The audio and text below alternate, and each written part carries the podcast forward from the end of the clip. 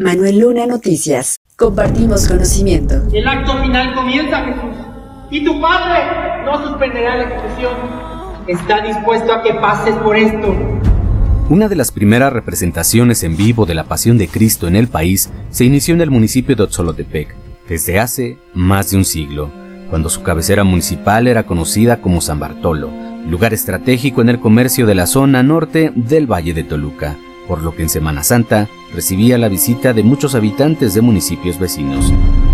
Con solo ocho semanas de preparación, los 37 actores que participarán en la representación teatral El Mártir del Gólgota alistan para el jueves 6 de abril a partir de las 7 de la noche concilios donde se significará a Jesús frente a la Samaritana, la aprehensión de Juan el Bautista, el baile de Salomé en el templo de Herodes y la decapitación de Juan el Bautista. Se podrá observar la traición de Judas hacia Jesús ante el Sanedrín en el templo de Caifás, la escenificación de la última cena y el lavatorio de pies. Realizarán la negociación de Judas para vender a Jesús en el templo de Anás, el arresto de Jesús en el huerto de los olivos, el interrogatorio de Jesús en el templo de Anás y el juicio ante el Sanedrín en el templo de Caifás.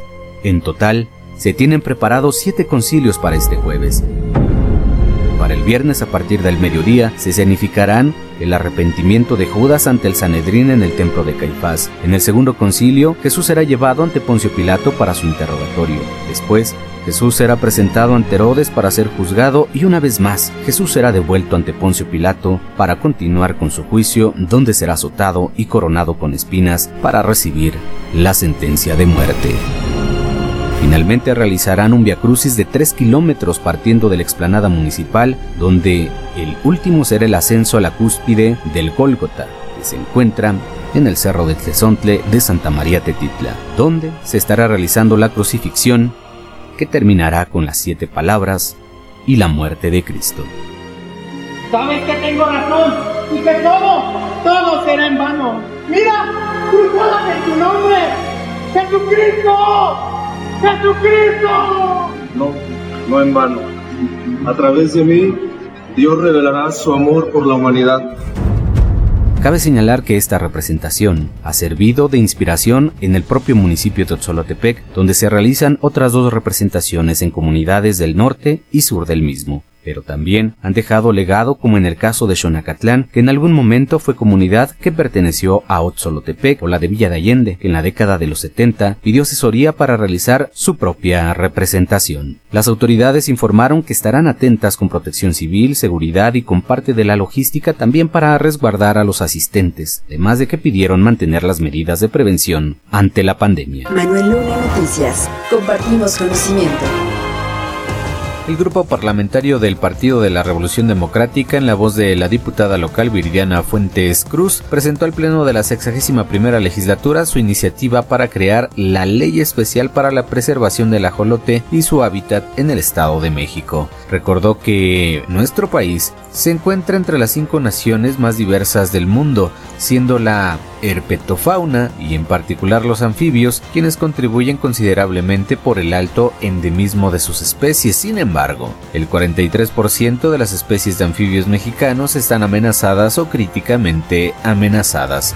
Además del ajolote mexicano que todas y todos conocemos, existen otras especies de ajolote y muchas de ellas son 100% mexiquenses, como por ejemplo el Ambistoma altamironi, mejor conocido como ajolote de montaña, que tiene presencia endémica en los municipios de Gilotzingo, Villa del Carbón, Nicolás Romero y Chapa de Mota. Parte del deterioro y disminución de la población de estos anfibios está relacionada con la pérdida del sistema lacustre, el crecimiento urbano, la contaminación de su hábitat, el turismo no sostenible y la presencia de especies invasoras, entre otras. Y en el caso del ajolote mexicano, que hoy se encuentra, por cierto, con su imagen en el billete de 50 pesos, tiempo atrás, gracias a su relativa abundancia en los cuerpos lacustres de la entidad, diversas especies serán aprovechadas para el desarrollo gastronómico, fiestas patronales, incluso como medicamento para atender problemas relacionados con afectaciones respiratorias, el sobrepastoreo, la introducción de especies exóticas, como la trucha arcoíris a los cuerpos de agua, el turismo recreativo intensivo y los efectos del cambio climático, así como la explotación de su consumo.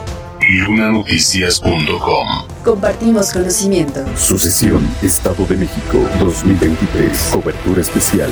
Las candidatas por la sucesión de la gubernatura del Estado de México tuvieron actividad en el norte de la entidad y en el caso de Alejandra del Moral, abanderada del PRI, PAN y PRD, así como Nueva Alianza, en su tercer día de campaña visitó la capital mexiquense, además de Coacalco y Atlacomulco. Por su parte, Delfina Gómez, quien encabeza a Morena, el PT y el Partido Verde, recorrió los municipios de Morelos, Timilpan, Chapa de Mota y Villa del Carbón. Alejandra del Moral Vela, en su mensaje a la ciudadanía de Toluca, ofreció cinco propuestas para impulsar el desarrollo de la capital mexiquense y su seguridad. Primero, seguridad pública. Voy a entrarle con todo para mejorar la seguridad de las y los toluqueños. Estoy convencida de que los abrazos no funcionan. Se tiene que aplicar la ley y hacer que las cosas funcionen. Segundo, movilidad Vamos a reorientar el transporte público para que sea más eficiente. Y con el ayuntamiento vamos a fortalecer el programa de bacheos por su parte, Delfina Gómez reclamó la falta de visibilidad y escucha a la ciudadanía por parte de los gobiernos estatales. Yo decía, lo único que pide la gente, lo único que pedimos los mexicanos es ser escuchados, pero para ser escuchados primero nos tienen que ver. Y entonces ahorita yo digo, casi 100 años que hubo esa desatención, que hubo esa falta de visibilidad, que no hubo esa respuesta a muchas cosas que son, que son necesarias y ahora resulta que ya las quieren hacer. Y es cuando yo me pregunto, ¿será cierto? Y en su caso del campo, afirmó que harán justicia tras años de abandono, por lo que, para recuperarlo, habrá apoyos directos a los campesinos, asistencia técnica y garantiza la tenencia de su tierra. Aunado a ello, aseguró que rescatarán la policía de barrio, que será más cercana y aliada de las comunidades. Manuel Luna Noticias.